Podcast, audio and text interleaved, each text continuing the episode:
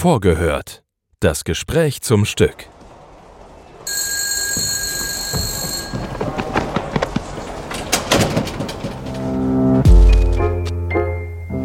Einen wunderschönen guten Tag, meine sehr verehrten Damen und Herren. Wir begrüßen Sie recht herzlich hier im Schauspiel Frankfurt.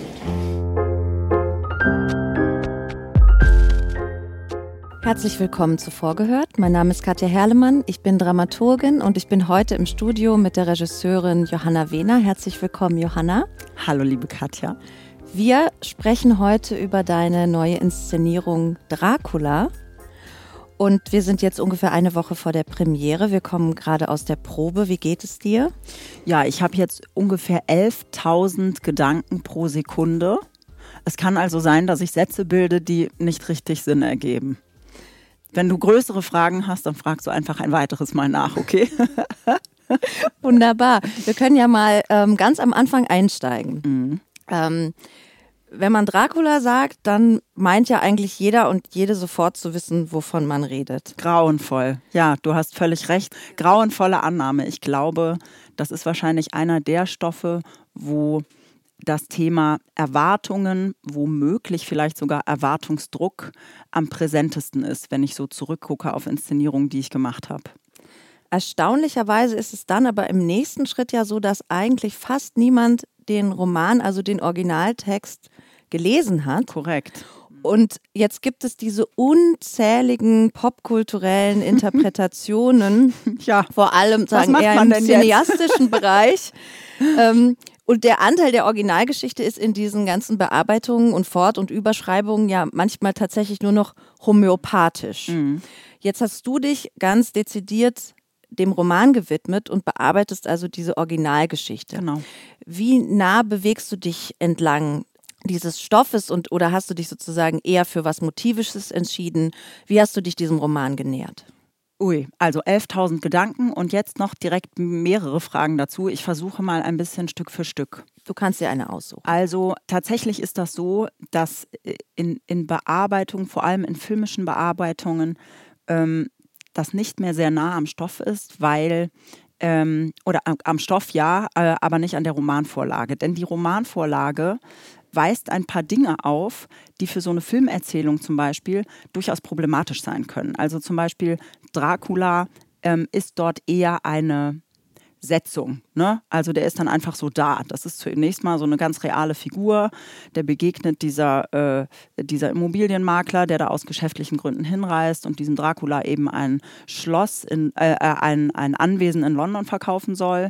Und ähm, dort erfährt man Stück für Stück, dass es sich offensichtlich um eine ja, paranormale äh, Type handelt. Sogar eine ziemlich bösartige ähm, paranormale Type. Und das ist dann im Grunde die Setzung, die wahnsinnig verführerisch ist, um da draus Filme und sonst was und also oder andere Kunstwerke entlehnend zu machen. Nur von der dramaturgischen Weiterverarbeitung im Roman ist das eigentlich eher lückenhaft. Also Dracula kommt dann irgendwann nach London, treibt da sein Unwissen, äh, sein Unwesen und ähm, dann ist, ist der ganze Roman, ich würde mal sagen, so eine Mischung aus Jagd und Roadmovie. Ähm, und das passiert dann in auch durchaus zum Teil redundanten Wiederholungen ähm, in verschiedenen Schritten, bis sie ihn dann am Ende so eine Überraschung aber auch tatsächlich fassen, ermorden und dann ist die Welt also äh, irgendwie wieder im Lot und das Ganze bleibt dann irgendwie auch so einigermaßen konsequenzenlos und das kann man eigentlich gar nicht richtig gut nacherzählen, weil man fragt sich, hm, wa also warum muss der nach London? Ist das irgendwie zwingend? Da ist nicht so viel Zwingendes. Und wie das ganz oft bei großen Stofferfindungen ist, die ja natürlich auch in einem bestimmten Zeitgeist eine explosive Wirkung entfalten, muss das dann auch gar nicht, sagen wir jetzt mal so sattelfest toll nacherzählt sein. Dazu fällt mir direkt ein, Alice im Wunderland. Jeder kennt diesen Stoff, nicht viele kennen das Buch und sind dann vielleicht sogar ein bisschen enttäuscht, weil man sich eigentlich auch fragt, ja, aber warum geht die denn nicht einfach nach Hause, wenn das da so seltsam ist oder so, ne? Ähm, für, für mich war dann aber nicht die Entscheidung, ah ja, ich mache jetzt das Buch oder so, weil ich irgendwie dann so einen Ehrgeiz finde und denke, das kann man doch auch so machen, sondern das ist eigentlich in meinem, also in meinem, meiner, in meiner Theaterverankerung irgendwie äh, eigentlich fast, ja, so total fest verankert. Ich gehe mit Textvorlagen um. Das ist nicht immer so, dass ich jetzt äh, irgendwie dann Romane mehr oder weniger chronologisch nacherzähle. Also mir wurde schon oft das Stichwort Dekonstruktion nachgesagt. Das sehe ich selber überhaupt nicht so. Was aber stimmt ist, dass ich mh, hm, Motive, Absätze, Stückchen, auch Sprachstückchen, vielleicht könnte man sagen Samples, aus dem Roman nehme, sie neu zusammenfüge in Hinblick auf einen ja, bestimmten Fokus, den ich dann thematisch setze. Und diesbezüglich bin ich also nahezu deckungsgleich mit dem Roman, wenn ich natürlich auch nur einen Bruchteil der Texte verwende. Ganz schön lange Antwort, ne? Ja, aber du hast ja auch richtigerweise gesagt, ich habe auch mehrere Fragen gestellt. Dann liege ich ja richtig. Vielleicht, ähm, vielleicht äh, zur Erhellung ähm, oder zur, ähm, zur Erklärung nochmal für unsere HörerInnen. Das heißt, du führst ja nicht nur Regie, sondern du machst auch diese Fassungsarbeit ja. sozusagen ganz autark ja. ähm, mit dir und dem Stoff ähm, in einem stillen Schreibstübchen. Ja. Und ähm, weil du gerade sagtest, sagen, du siehst dich gar nicht als Dekonstrueurin oder wie sagt man das? Also du dekonstruierst äh, den Text gar nicht so wirklich. Finde ich. Hm. Findest du. ähm, aber was du ja tatsächlich machst, ist du ähm, du zerlegst ihn erstmal mhm. wirklich in seine Einzelteile ja. und ähm, und puzzelst ihn dann sozusagen eigentlich wieder wie neu zusammen. Genau. Und das Interessante finde ich jetzt, dass in deiner Bearbeitung von Dracula ähm, dieses neu zusammenpuzzeln ähm, extrem erhellend ist auf be bestimmte inhaltliche Aspekte. Da können wir ja vielleicht gleich mhm. noch ein bisschen drüber sprechen, was mhm. da für dich so wirklich äh, die zentralen äh, Motive sind und es aber eben gleichzeitig die Dramaturgie des Originaltextes gar nicht mhm. unterwandert. Mhm. Also wir ähm, wir werden eigentlich in unserer Erwartungshaltung gar nicht enttäuscht, denn wir bekommen trotzdem oder gleichzeitig oder, ähm, oder vielleicht auch absolut sinnfällig trotzdem diese Geschichte erzählt. Das stimmt, ja. Also das war auch durchaus ein Ansinnen. Ich finde das gar nicht immer unbedingt zielführend oder wichtig, eine Geschichte nachzuerzählen. In diesem Fall ist es aber so, dass äh, ja, also da will ich jetzt weder dem Roman noch äh, einem Übersetzer oder einer Übersetzerin irgendwie ähm, was Schlechtes nachsagen, aber legt man da die Sätze so frei, dann ist das jetzt nicht so mh, wirkungsvoll, wie wenn ich jetzt irgendwie Sätze aus Orestie habe oder so, ja. Das ist schon eher so ein, so ein palierender Stil. Das ist ja auch ein interessant, das eine, eine interessante Form in diesem Roman. Das ist ja alles so ein bisschen, also dokumentarisch, ne? also eine Sammlung von Briefen und Tagebucheinträgen und so weiter. Das heißt, das ist so ein bisschen vor sich hin erzählt. Und ich dachte, also ich sage jetzt fast, das klingt so simpel, aber ich glaube, das ist vielleicht gar nicht so selbstverständlich. Ich finde das schön, wenn man im Theater was begreift. Das heißt nicht, dass ich es tot erkläre, aber dass man irgendwie einen Schritt in was reinfindet, finde ich eine wichtige Sache, damit man eine ernstzunehmende Zuschauerin und ein ernstzunehmender Zuschauer insofern ist, dass man da seinen Geist unterhalten kann ich habe immer so ein bisschen das Gefühl, wenn man nichts versteht, sieht es nach mehr Kunst aus. Hm, ja, das ist eigentlich nicht so mein Kunstverständnis. Und deswegen habe ich in diesem Fall wirklich relativ entschieden gesagt, nee, da muss man irgendwie schon so ein bisschen dies, die, mit auf diese Reise gehen. Ne? Stichwort Road Movie. Und tatsächlich, das macht man, wenn auch dann, sagen wir mal, in, ja, in ganz anderer oder anders zusammengesetzter Form als im Roman. Jetzt hatte ich gerade schon angeteasert, dass wir vielleicht ähm, über inhaltliche Motive ähm, mhm. äh, sprechen könnten oder über Schwerpunktsetzungen. Aber ich würde eigentlich gerne nochmal dabei bleiben, wie du, wie du deine Fassungen arbeitest. Mhm. Denn ähm, die, das, was dann da am Ende dabei rauskommt, würde ich fast als eine Art Partitur beschreiben. Mhm, also genau. Also das, das hat was sehr Musikalisches mhm. ähm, darin, wie du mit Sprache umgehst. Mhm.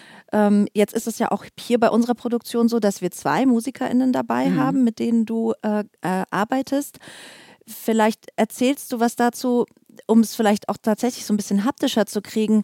Ähm, was für, was für eine, einen Stellenwert hat sowas wie ein Sound und ein Klang mhm. ähm, für dich ähm, in deiner Arbeit und sagen, das scheint mir auch tatsächlich, wenn ich jetzt so beobachtet habe, wie du mit den SpielerInnen probst, etwas zu sein, woran du sehr genau mit denen mhm. arbeitest. Und das hat auch wiederum ganz viel damit zu tun, was wir erzählen. Mhm. So. Ja, das stimmt. Also ähm, ich springe ich spring mal so mitten in die Frage rein. Ich glaube, das ist gar nicht so leicht, Musikerin oder Musiker zu sein in einer Produktion von mir, weil die Texte eine äh, wirklich eine hohe Musikalität haben. Es ist zwar nicht so, dass ich sage, ich erfinde da im Grunde Klänge und lege da irgendwelche Texte drauf oder so, so kann man sich das nicht vorstellen, äh, sondern die, da, da ich oft mit Einzelsätzen vorgehe oder mir dann irgendwie so sehr ähm, äh, manchmal auch nur Einzelworte aus äh, herausnehme oder sowas, die dann irgendwie natürlich eine ganz andere Wirkung entfalten, wenn sie so als Stichwort in einem Sammelsurium von mehreren Stichworten genannt werden, dann hat das schon einen eigenen Klang und auch eine dolle Form. Und das, was du über die ähm, Arbeit mit SchauspielerInnen beschreibst, das ist halt, na, weil das so eine Art Komposition ist, erfordert das ein ein hohes Maß an Präzision, damit sich der gewünschte Sog einstellt und damit das auch nicht, damit auch die Dynamik stimmt. Ne? Wir kommen ja gerade von unserer ersten gemeinsamen, ja sagen wir mal so Durchlaufprobe, wo man dann so merkt, ah ja genau, jetzt steht das irgendwie so alles auf halbwegs stabilen Säulen. Jetzt fängt man an, ähm, äh, die Dynamik auszutarieren. Wo muss das atmen? Wo nimmt das Fahrt auf und sowas? Und das geht halt alles über den Text. Und dann ist man jetzt da so, als Musikerin oder als Musiker und soll dann ein, also etwas, äh, äh, so, sowas irgendwie, so, so ein dolles Mittel wie Musik zu einem Abend erfinden, der eh schon in Richtung Musik geht. Und ähm, naja, ich meine, also das, das findet sich über die Jahre so zusammen. Ich glaube, mit den beiden, die jetzt dabei sind, Kostja Rappoport und Vera Moors, ähm, ist die Arbeit zunächst so entstanden, dass wir eine Überschreibung gemacht haben. Das war unsere erste Arbeit. Und dadurch sind die einmal in einem Prozess dabei gewesen, von Beginn an, wie bei mir so eine Fassung entsteht.